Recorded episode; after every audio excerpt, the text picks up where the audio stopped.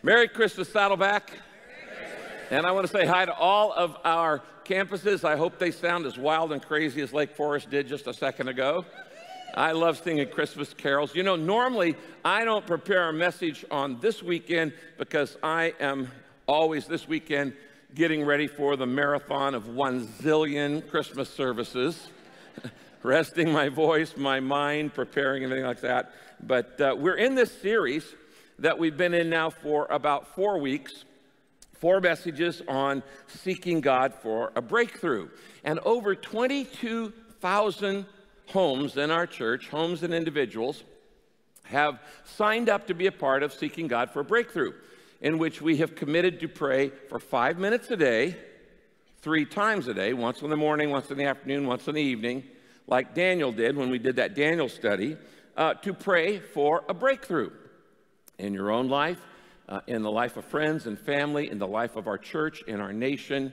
And uh, I'm just having so much fun and deeply moved reading the stories that you're turning in. You can go online and write your story of your breakthrough, uh, or you can fill it out on the flap in the bulletin each week and, and let us do this. We're collecting all these stories. Some of them are flat out amazing. Maybe just one week I'll just read stories because they are amazing. When God's people pray and are consistent about it, then uh, God just does things that He's never always uh, done before. Now, today I want us to look at why must I keep on praying persistently? And the reason why I want to deal with this is because of all of the mysteries about prayer. And there are a lot of them. There are a lot of things about prayer I do not understand. I don't always understand how it works with the sovereignty of God and the will of man, and when you're praying for other people and they have a free will. I don't understand it all. I know that just God said, do it. And he says it over and over and over 20 times in the New Testament. He says, Ask. I want you to ask. You have not because you ask not. Now, since our Heavenly Father loves us, we know that. And since we know that He wants to answer prayer, He's commanded us to ask for prayer. Uh, he has given us multiple promises about prayer. And he says, I, I want to ask and I want to answer quickly. He's eager to meet our needs. The question then is, then why do I have to pray more than one time? Why do I have to make the same request over and over to God? If I want what I'm asking for in prayer, and if God is clearly loving, and, and, as we saw in the last message, He's never going to give you something bad. He's never going to give you something detrimental. He's never going to give you something harmful or unhelpful, but He will always give you what's good and what's best. He'll never give you a bad gift. And if God wants to do that, why do I have to ask multiple times? Uh, you know, Jesus said, we looked at this last week, keep on asking, keep on seeking, keep on knocking. And that's a mystery to a lot of people. Why, why, why can't I just say one time and then God gives it? And, and He knows that. Uh, the Bible many times talks about being persistent in prayer. One example is there on your outline Colossians chapter 4, verse 2. Be persistent in prayer. In other words, keep on asking, keep on seeking, keep on knocking. Don't just pray one time about something. Keep on praying. Be persistent in prayer and keep alert as you pray. In other words, don't fall asleep when you pray. That's a, that's a good principle to remember there. Um, I was resting in the Lord, you know. keep alert as you pray, always giving thanks to God. Now, we've looked four times at prayer, and every time it adds give thanks when you're asking that we ask out of a grateful heart. Gratitude for the past, we're asking about the future, but he says, always be grateful for what God has already given you. So, why do I have to ask over and over and over and over and over? Does God have to be cajoled? Cajoled? Does he have to be pestered? Does God have to be bothered? Do I have to wear God down? Do I have to beg and beg and beg and bribe and plead and cry and bother and, and, until finally just God goes, okay, enough already, shut up. I, am going to give it to you. Is that what kind of God we serve? The answer is absolutely not. That is not at all the reason God says, I want you to ask multiple times. It's not for His benefit, and it's, it's for our benefit. In fact, we're going to look at two stories today that Jesus told that teach the exact opposite of that idea that I have to wear God down, that I have to keep pestering and bargaining and bribing, and then finally God just goes, Okay, I give in. You can have this. Um, in fact, Jesus told two parables uh, that teach the exact opposite thing. Now, by the way, what is a parable? You've heard this word parable. A parable is simply a story with a point. A parable is not just a story, it's a story with a lesson. It's a story with an insight. It's a story with a truth that God wants you to get. And the Bible tells us that Jesus never taught without using parables. He was the master storyteller. And these stories still relate to us 2,000 years later because he was such a master storyteller. And he just would deal with slices of life. Now, there are two kinds of parables you need to understand there are comparing parables and there are contrasting parables. Let me explain this. In a comparing parable, Jesus tells a story and he's saying, This compares to God. God is like this, like the loving father in the story of the prodigal son. God is like that. And when, when Jesus tells a story where he's saying, This is what God is like, that's a comparing parable. But sometimes he says, God is not like this. That's a contrasting parable. It's a contrasting parable. No, no, no way. People of the world are like this, but God's not like this.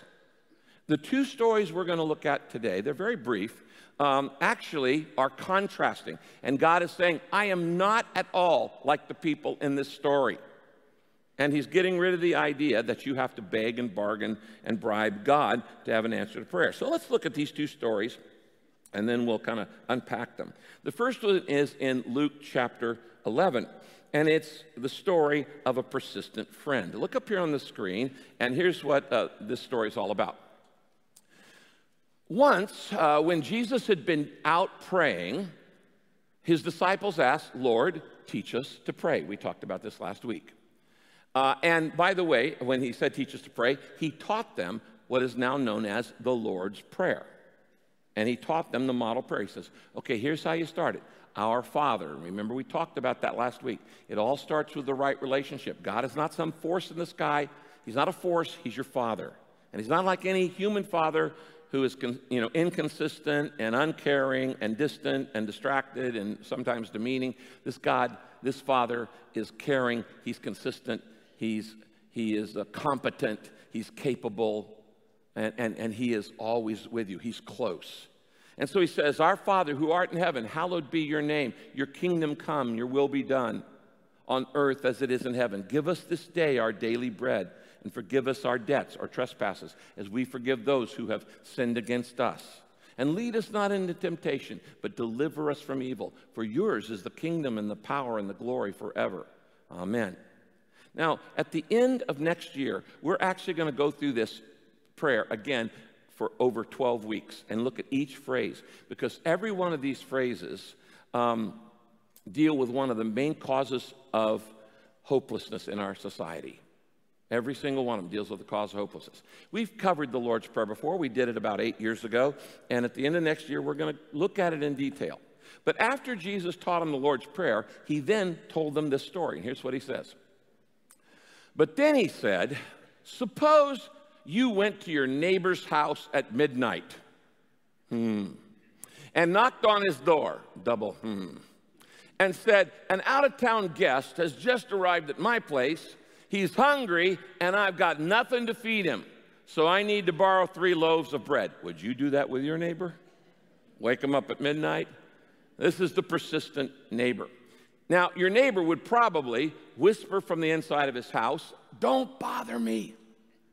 The door's already locked for the night. He's saying this from the bedroom, maybe out the window. Uh, the door's already locked for the night. We're all in bed. I can't wake up everybody just to help you. Now, he says, but even though he would not help you out of friendship at that particular moment, if you keep persistently knocking on his door, he's going to get up and he's going to give you what you need because of your persistence. All right, already. He says, You just keep on knocking. So, Jesus says, I tell you this. This is a parable by contrast. Keep on asking and you'll get it. Keep on seeking and you'll find. And keep on knocking and the door will be open to you. For everyone who asks, receive, and everyone who seeks will find. And if you keep on knocking, the door will be opened to you. Now, just in case we didn't get that message, he says, I'm, I'm not like that guy who's not going to give it to you out of friendship. He's just giving it to you out, out of, to get you out of his hair. Uh, he says, the principle there is you should keep on knocking, keep, keep on asking, keep on seeking. And Jesus wants you so badly to understand why you should pray about something more than once that he doesn't just give you one story, he gives us two. And let's look at the second parable. And in this, he wants to emphasize that you should never, never, never give up praying for something that you're asking for until you've got it. All right? Now, here's the second story, and it's in chapter 18 of Luke, and it's the first eight verses. This is called the story of the persistent widow. Similar theme. It's one day, this is a different day. Jesus told his disciples another story to illustrate that they should always keep on praying and never give up. Now, before we take that verse down, I want you to notice something. He says you should always keep on praying and never give up. In your life, you are always doing one or the other. If you're not praying, you're giving up. And if you're giving up, if you're, if you're discouraged this weekend, it's because you're not praying. Jesus said we should always pray and not give up. What is the opposite of discouragement? Persistent prayer. What is the opposite of not praying persistently? Discouragement. So you can go through life either discouraged or diligent.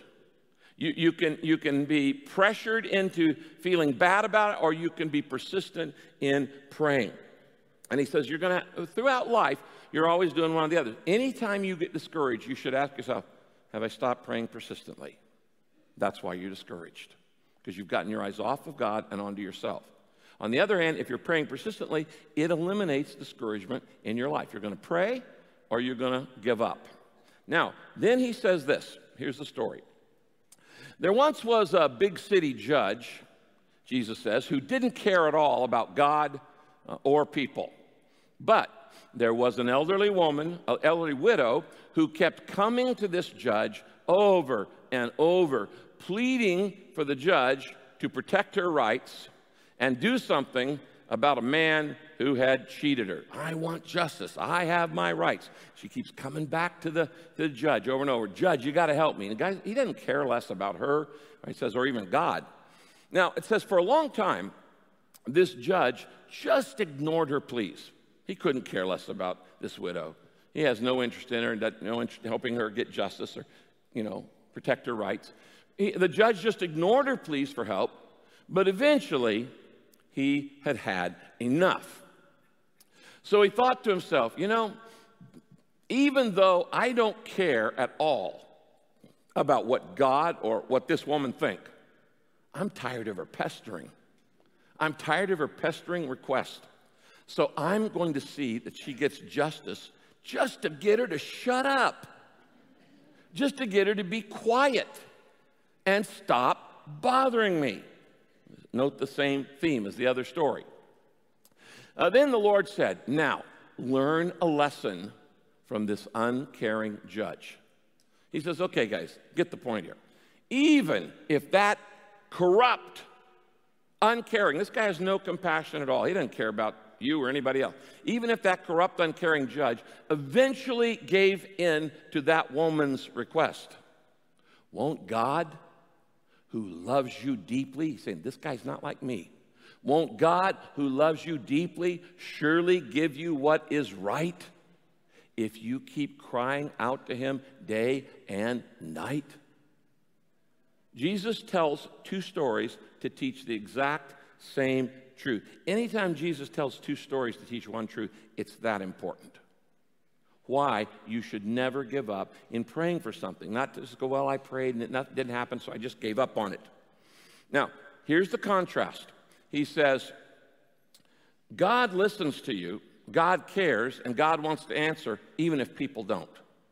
Even if your neighbor doesn't, they think you're being rude, you're in the middle of the night, or even if some unjust, uncaring, unsympathetic judge says, Forget it, I have no time for you. He said, God is not like either of them. He listens, He cares. And the point is this that God is eager to answer your prayers. So, why then doesn't God just answer it the first time I ask? Why does He want me, and it says over and over in Scripture, to keep on praying, keep on seeking, keep on asking, keep on knocking? Why does God want me to be persistent? Number one, because it keeps my attention focused on God. When you pray about something over and over and over, where's your attention? It's focused on God. Now, I've told you this many times that attention is the greatest gift you can give somebody. Guys, the greatest gift, if you're married, you, the greatest gift you can give your wife is your attention. The greatest gift you can give your kids is your attention. Why? Because your attention is your time, and your time is your life. You're never going to get that back. You can always give people money, but you can always get more money. But you can't always get more time back. You've got the same amount of time as everybody else 168 hours a week. And when you give your attention to somebody, when you, when you look someone in the eye, you're saying, You matter to me. You're valuable. You're worth part of my life. It's the highest gift you can give. People crave attention. God wants your attention. You know, the Bible says God is constantly thinking about you. How about if you thought about somebody all the time and they never thought about you? Well, that probably was true when you were in junior high school. Because there's somebody you thought about all the time and they were totally oblivious to you. And you know how painful that was that they did not even notice you when all you could do was think about them because you were in love in your mind with that person. God says, I want your attention. And so when you pray about something over and over and over, you give God your attention. God loves to have your attention because he's always thinking about you. One of the reasons God loved King David in the Old Testament of the Bible is because David gave God his attention all the time. Look at these two verses. Psalm 25, 15, David says, My eyes are continually looking to the Lord. That's another word for being persistent. I'm continually looking to the Lord for help, and He alone can rescue me from all the traps. It's supposed to be plural, all the traps. You know what? You're going to have a lot of traps in your life this next week. He's the only one who knows them in advance. Have you ever gone up a, a, mountain road and you're behind a truck and they're slow and you'd like to pass them, but you can't see around the curve? And how great it would be if you could call in a, um, like a, a helicopter and they could say, yeah, it's clear around the corner because they could see what you can't see. God can see what you can't see. He can see the traps you're going to have this next week, this next month, and this next year. He says, focus on me continually and I'll show you how to be rescued from all of the traps. Psalm 105, verse 4 Look to the Lord for his strength. Seek his face how often? Yeah, constantly. Circle that. So it keeps my attention focused on God. God wants you to keep asking because it keeps your attention focused on him. Question Do you talk to God more when you need something? Of course you do. If you never needed anything, would you talk to God as often? No. When do you talk to God the most? When you're in deep pain? So it keeps me focused on God continually. There's a second reason, and it's because having to wait teaches me about myself. Having to wait teaches me about myself. You're going to learn some things while you're praying for an answer that you won't learn any other way. This is going to be a mind opening message for some of you because you learn not just about God, you learn about yourself when you don't get everything you want instantly.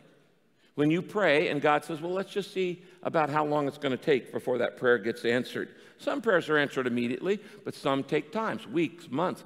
Two of the most important prayers I've ever prayed, one of them took um, 13 years, and one of them took almost 25 years but God answered it. And they were the most important prayers in my life at that time. Why did it take so long? Because while I was working on the prayer, God was working on me. And there are a number of tests that happen when you pray about something over and over and over that reveal more about you. Notice this verse. Zechariah says in uh, Zechariah 13, verse 9, God says, I will test and purify them, that's you and me.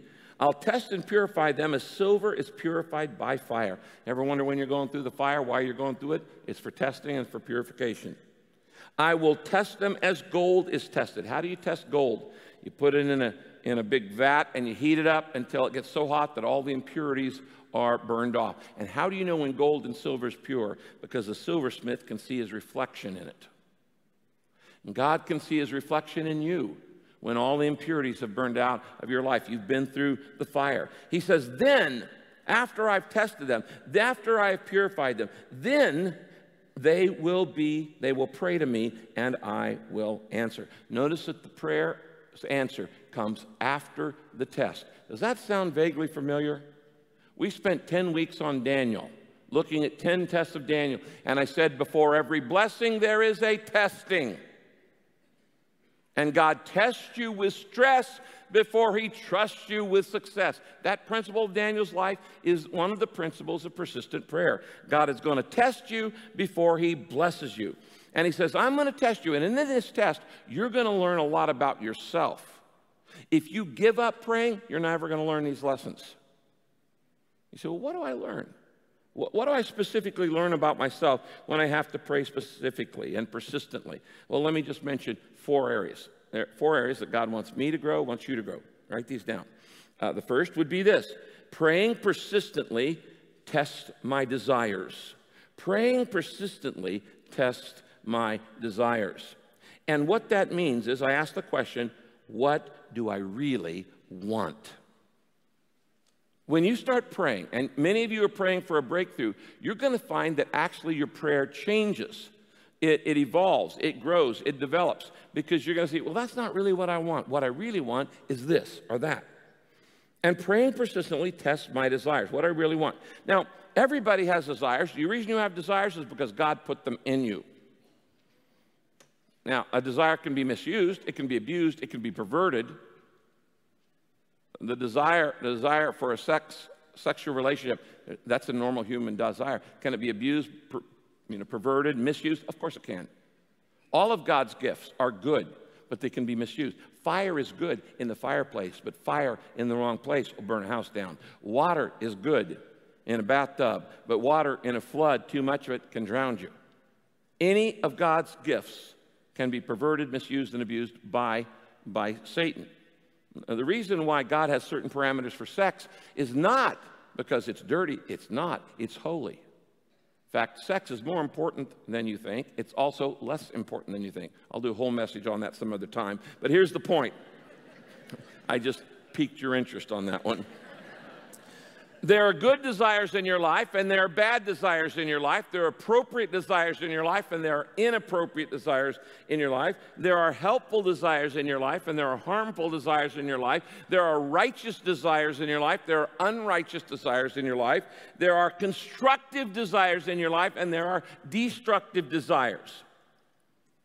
When you pray persistently, those start to filter out and you begin to realize this is a good desire or this is not a good desire. Persistent praying shows the difference between a whim and a deep desire. If you ask God for something and you only ask about it one time, that's not a deep desire. It's just a whim. And God is not in the business of fulfilling every whim you've got. God is in the business as your heavenly father of taking care of your deepest desires. God doesn't give you every little whim.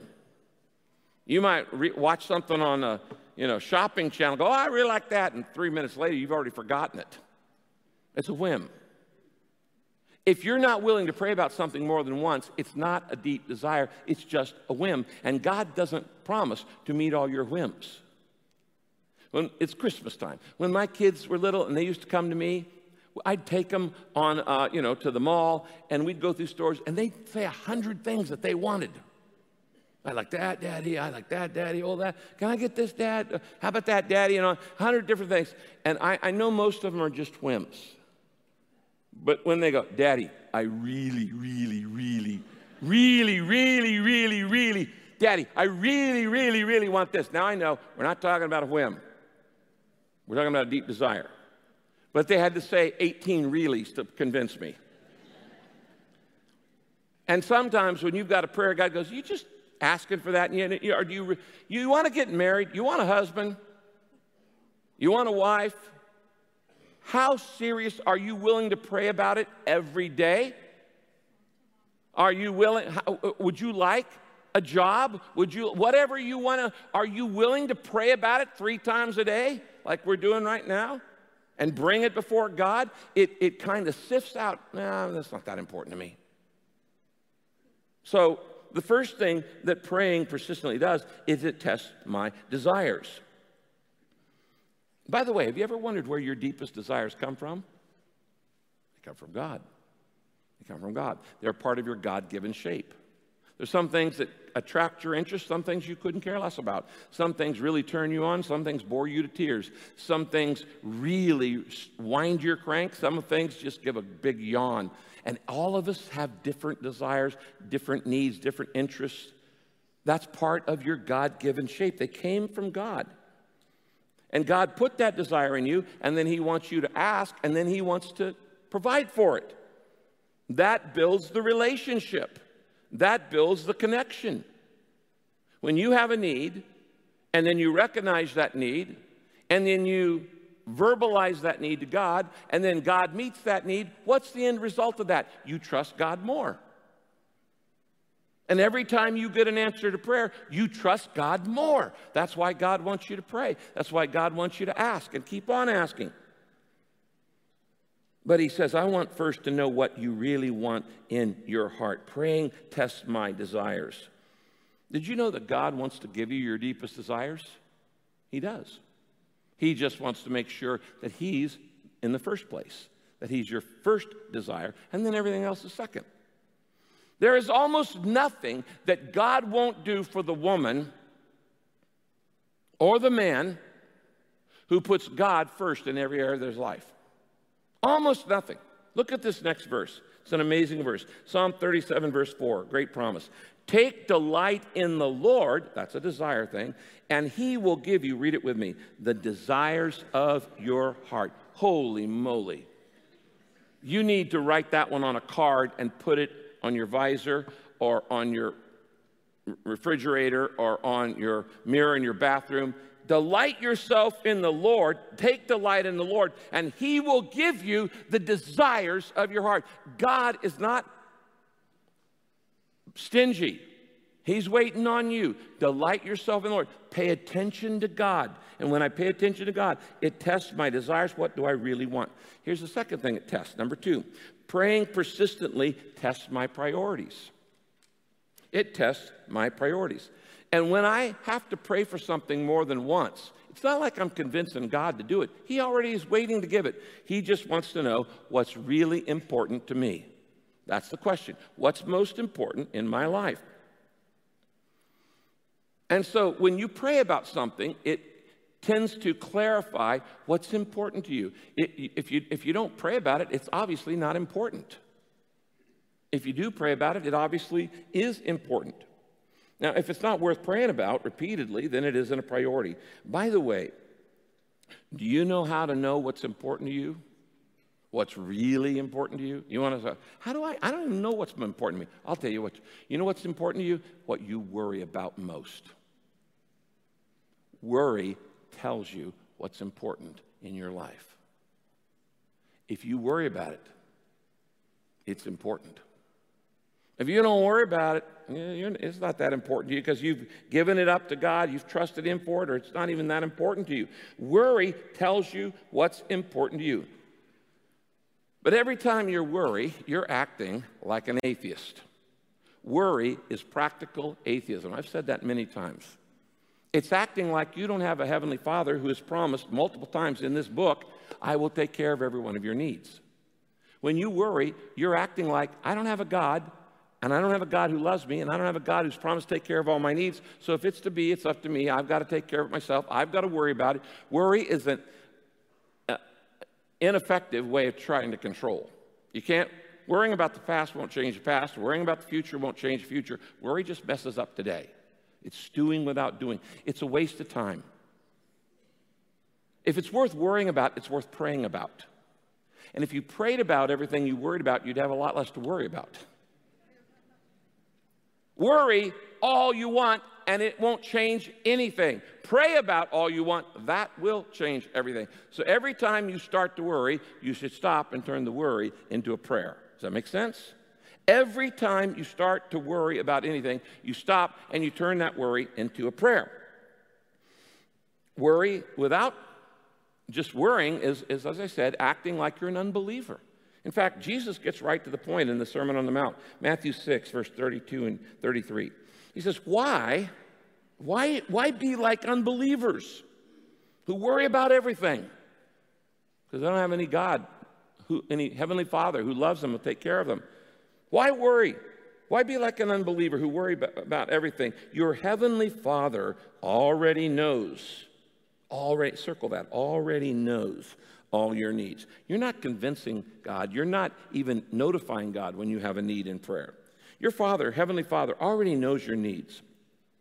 And He'll give you all you need if your first concern is to live for His kingdom. First concern, what is that? That's called a priority. Praying persistently tests my priorities. Now, when your priorities are right, listen, when your priorities are right, God's answer is yes. It's yes. And when my priorities are not right, God might have another answer. And there are multiple ones He can have for that. I'll share them with you in a minute. But when your priorities right, God says, you know, he, he already knows your concern. He'll give you all you need if your first concern is to live for His kingdom. So, really, you know, you say, well, I'm waiting on God to answer this prayer. Are you waiting on God or is God waiting on you? Maybe He wants to test is the desire. And maybe He wants to test your priorities. What's really important to me? Look at this next verse, Psalm 84, verse 11. This is an amazing promise. No good thing will the Lord withhold from those who do what is right. Wow. God says, you know what? Your priorities are right. You're living for me. Your attention is with me. You're staying in connected with me. My kingdom is your number one priority. Guess what? Anything you ask. No good thing will I withhold from those who walk uprightly. That's why I said earlier there is nothing, almost nothing, God will not give the man who's totally committed to Jesus Christ. There's almost nothing God will not give to the woman who's totally committed to Jesus Christ. He says, No good thing will the Lord withhold from those who do what is right. So that leads me to ask the question what's out of order in my life? Are your priorities out of whack right now? Is right now your job taking number one? Is right now, you know, uh, you know, uh, you know, television taking number one? Is your, are your priorities out of? Are you spending more time on social media than in the Word of God? That's called out of order priority.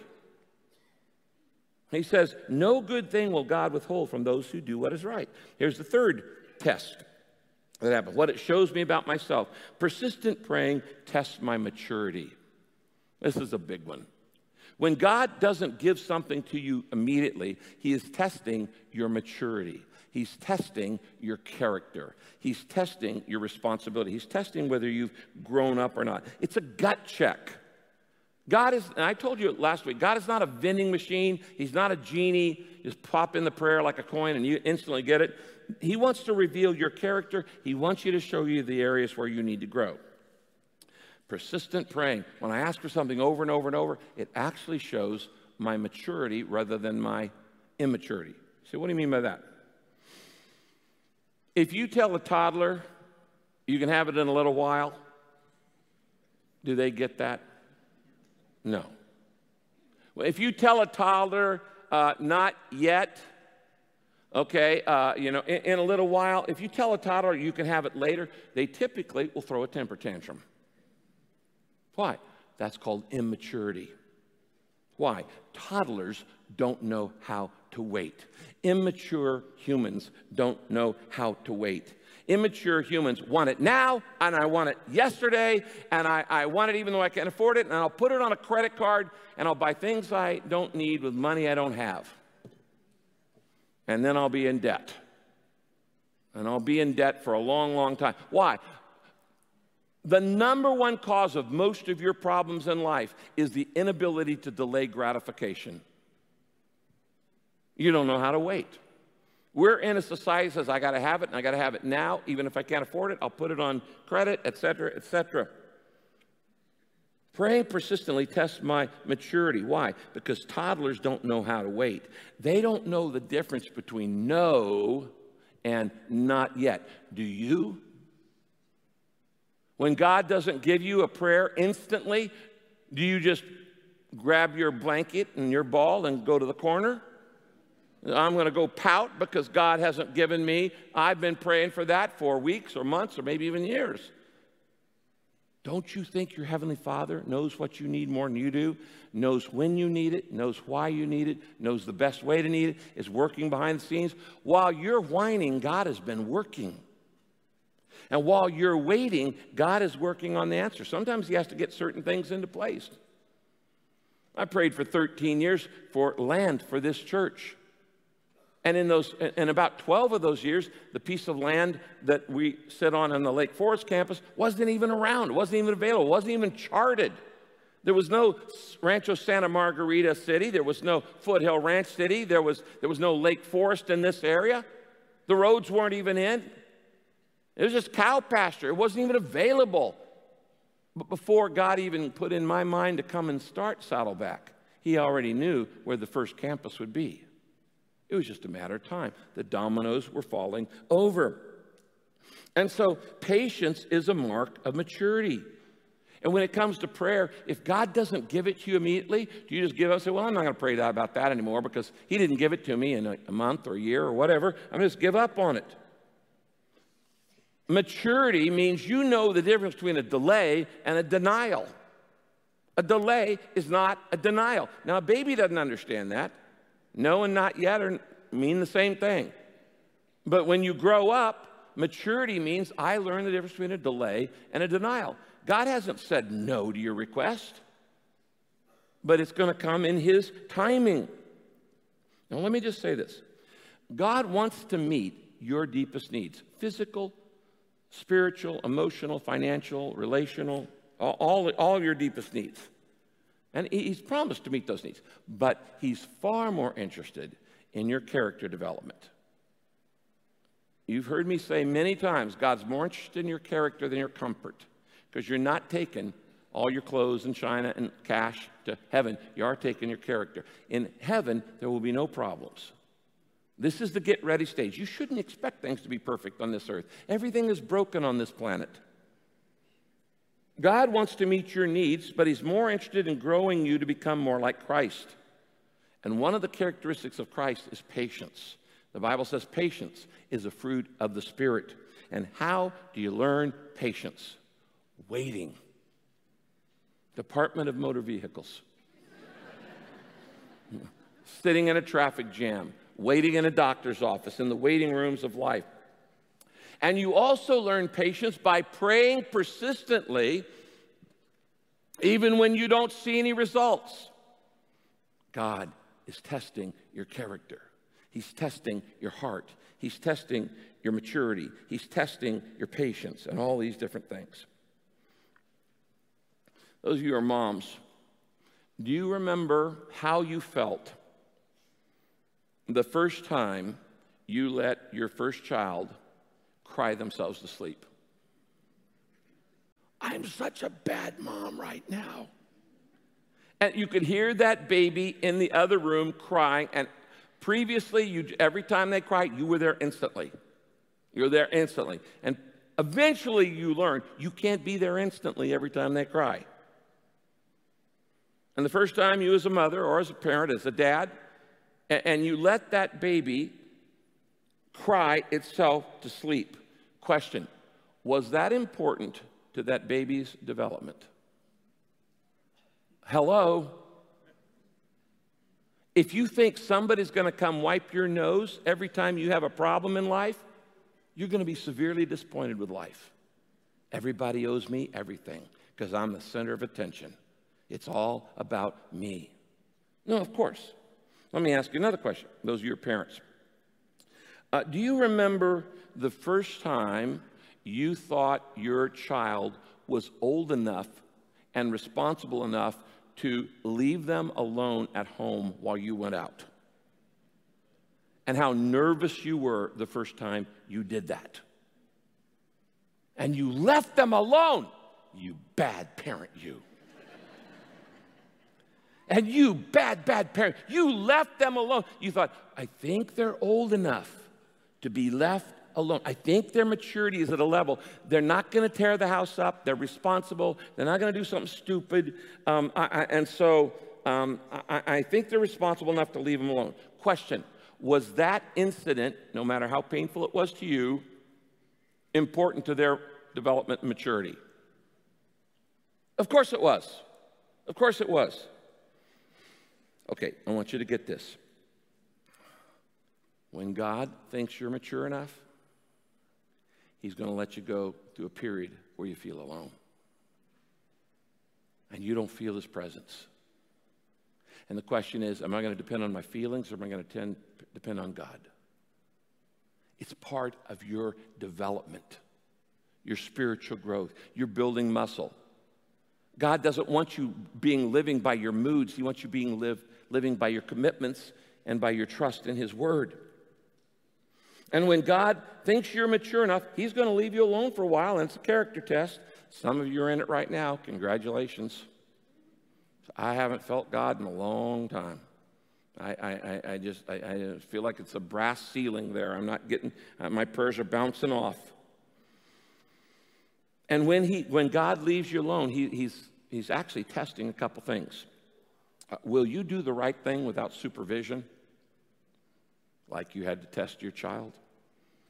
Will you keep praying when the answer isn't immediate, isn't quick, isn't instant, isn't immediate and all of a sudden there? Will you throw a temper tantrum and say, God, you're not fair, and God, you made all these promises and you're not keeping them? Let me show you an example of this. Second Chronicles chapter 32, verse 31. God left Hezekiah, he was a king a very good king. God kept, left Hezekiah on his own for a while. Whoa, to see what he would do. God wanted to test his heart. And before God answers your prayer for a breakthrough, he's going to test your heart. I'm telling you this as your friend. God is going to test your heart before the breakthrough happens. And he wants to know are you ready to handle the blessing? We talked about that with Daniel. Before every blessing is a testing. Do you know that God once did this for an entire nation? It's called the nation of Israel. He had a blessing for them called the promised land, but before he let them go in the promised land, he wanted to test them if they were mature enough, they were ready enough, they were responsible enough, they were committed enough to handle the blessing of the promised land. And so he kept them out in the desert, in the wilderness they could have gone from Egypt to Israel in, in, a matter of weeks or months, and it took them 40 years. What were they doing? Walking around the desert for 40 years. It's just not that long. You can get across that in several months. Certainly shouldn't have taken a year. And it took them 40 years. Well, they're getting tested. Now, here's the cool thing about God uh, when God tests you, um, He wants you to succeed. And, um, and, and because he wants you to succeed, he'll let you retake the test. And, and in 40 years, God gave him seven different attempts. Like you, got, you can retry for the bar exam, you can test again. And, and God wants you to keep retaking the test until you pass it. Now, here's what the Bible says Deuteronomy 8, verse 2. The Lord led you through the wilderness for 40 years. Wow. Humbling and testing you. Circle testing. Humbling and testing you to prove your character. Remember, I said when God is delaying an answer, He's testing your desires, He's testing your priorities, and He's testing your maturity. He wants to prove your character and to find out whether or not you would really obey His commands. Now, let's just get real honest here. When you're in pain, when I'm in pain, and we cry out to God, either emotional pain or physical pain, or even when you're not in pain, you're just uncomfortable or you're bored. And, and, and, when things aren't right in your life, what we want is we want God to remove the symptom the painful symptom, when God wants to remove the cause. That takes a little bit more time. Let me say that again. When things are not going good in your life, you want God to just make it all happy. Put a band aid on it, soothe it, take away the pain. Not clear up the relationship, not deepen your character, not change you. He, we want God to, to change the symptoms, change the circumstance, not change our character. We want a quick answer, and God wants to cut out the cancer.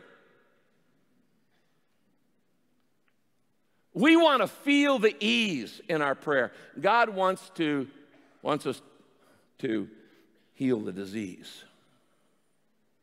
The thing that's causing that problem in your relationship. That's prob- causing that problem in your marriage. It's causing that problem in your finances. We want God to just get us out of debt. God says, How about if we work on what caused you to get in it in the first place? Because if we get you out of debt and we don't work on the cause, you'll be back there in another year. We want to feel the ease. God wants to heal the disease. It's a whole different level.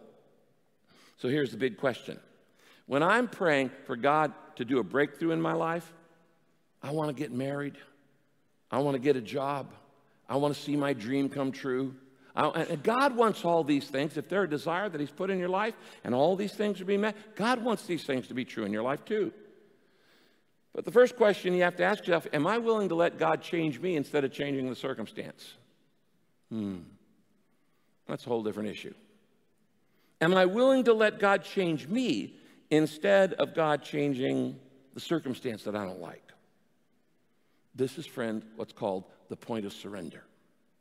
And the point of surrender happens in every breakthrough prayer before the breakthrough happens.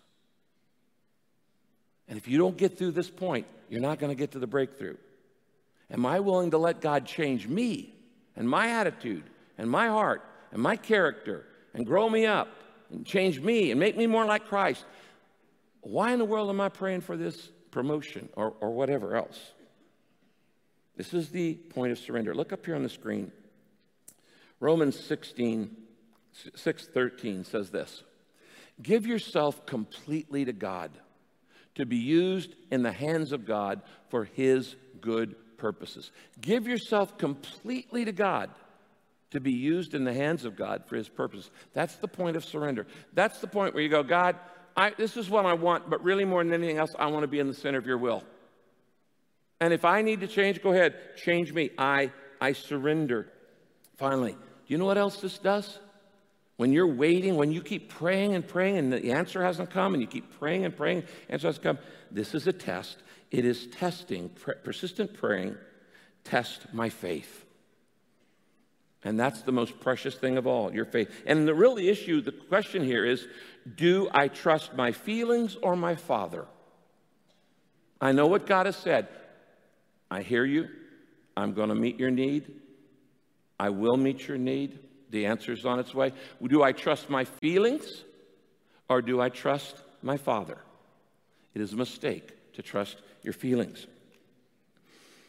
Now, last in our last message, I said God will never give you, your Heavenly Father will never give you anything unhelpful or, or harmful. He'll never give you anything detrimental or deadly. He'll only give you what is good. God made you. He knows you better than you know you. He knows what'll make you happy more than you do. He knows what you need more than you do. Why don't you trust your Father? The one who made you, who you wouldn't take the next breath if it weren't for him. And God knows what's going to make you happy. Now, you know, I mean, if you've been at Saddleback, you know what God has said about this and about purpose. This next verse is one of our most familiar verses, Jeremiah 29 11. For I know, God says, the plans I have for you, says the Lord. They're plans for good and not for evil, plans to give you a future and a hope. You're going to trust your feelings, you're going to trust your Father. He says, I have these plans. But you know what happens with plans? You have to wait on God's timing. Not all plans happen overnight. In fact, the bigger God wants to do something in your life, the longer the runway it takes to get it off the ground. When God wants to do something really big, a big breakthrough in your life, it doesn't happen boom like this. It happens when you're going down the runway and you're praying and you're trusting and you're growing in priorities and maturity and desires and in faith. And God says, I, am going to do it, but you got to do it in my timing. Galatians 6 9. Let us not get tired of doing what is right. For at the right time, circle that phrase, at the right time, at the proper time, God's timing is perfect. He's never early, He's never late. At the right time, we will, not might, we will reap a harvest of blessing if we don't get discouraged and give up. Your faith is more desirable and more important and more precious than anything God could possibly give you. Now, knowing this, that God wants you to keep praying, not because you're trying to wear him down. You don't have to convince God of your desires. He's already said, Delight yourself in the Lord, and he will give you the desires of your heart. He's already said, No good thing will he withhold from those who walk uprightly. He's already said, Ask anything in my name, and it shall be done. He's already said, You have not because you ask not. He's already said, I could give you a hundred scriptures. You're not trying to convince God when you keep praying for it. But in that persistence, God is changing you. Changing your desires. He's purifying your desires. He's testing your character. He's building your faith. He's strengthening your life. He's doing all of these things for good in your life. So let me end with how God answers prayers. Four things. I don't have to explain this, it's self explanatory. Four ways God answers prayers. I told you last week, God always answers prayer. There is no such thing as unanswered prayer. He doesn't always answer the way you like, but God always answers prayer. And He always answers prayers one of four ways. Here's what, here's what they go. Number one, when my request is not right, God says no. Because God's not going to give you something that's harmful for you, bad for you, is destructive. We've already said that. He'll only give you what's good, good for you, God will not give you something that's bad for you. When my request is not right, God says no. That's an answer. Number two, when I'm not right, God says grow. Now he's saying, Yep, I want to give this to you, but you're not ready to stay at home by yourself yet. You're not ready to handle the responsibility. I have a blessing that's so big, it would blow your mind and your character couldn't handle it. And when your professional life outpaces your, profession, your personal life, that's called stress. And so God says, when you're not right, God says, grow. I want, we got a little growing here to do in character and in development and in surrender. Number three, when the timing's not right, God says, slow. He says, slow. It's coming, but it's not here yet. And in Habakkuk, he says, do not be discouraged if the vision isn't fulfilled overnight. Surely it will happen. It will not be overdue a single day. God says, it's coming. It's slow. We're going to take this slow until you're ready to handle it.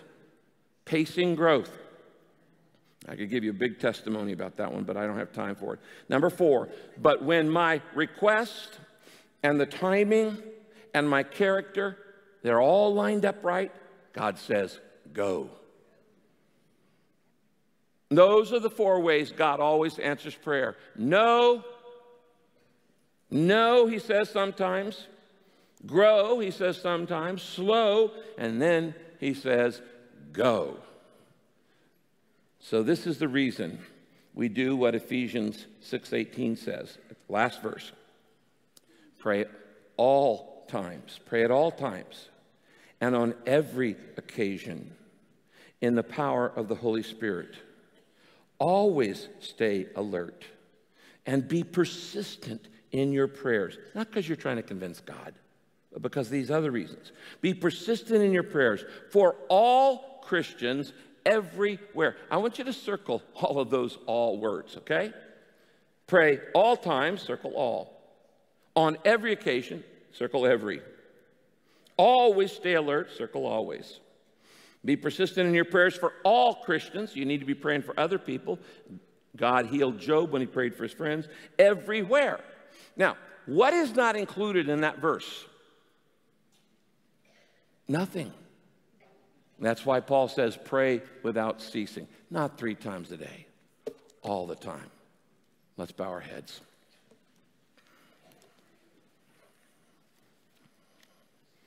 This could be a breakthrough moment for you.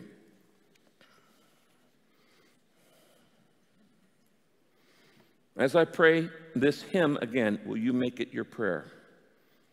Say, Lord, take my life and let it be consecrated, Lord, to thee. Say, take my moments and my days. Let them flow in endless praise. And say, God, take my voice and let me sing, always only for my King.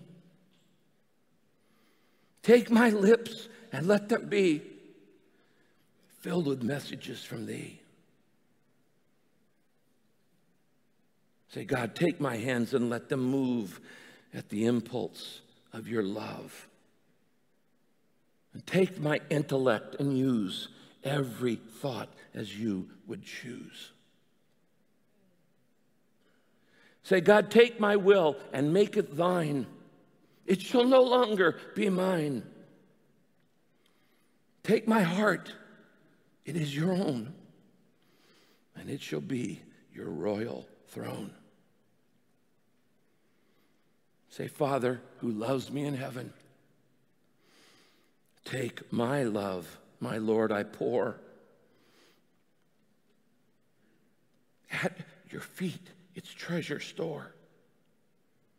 Take myself, and I will be ever only all for thee. Ever only all for thee. Help me to never give up in the prayers you put in my heart, but to keep praying until you say no, or grow, or slow or go. I pray this in Jesus' name. And everybody said, Amen. Amen. God bless you. Thanks for checking out this week's message on YouTube. We would love to get you connected with our online community. There's three easy ways to get you involved. First, learn about belonging to our church family by taking Class 101 online. Second, you can join an online small group or a local home group in your area. And third, check out our Facebook group to engage with our online community throughout the week. To take these next steps, visit saddleback.com slash online or shoot me an email at online at saddleback.com. I hope to hear from you soon.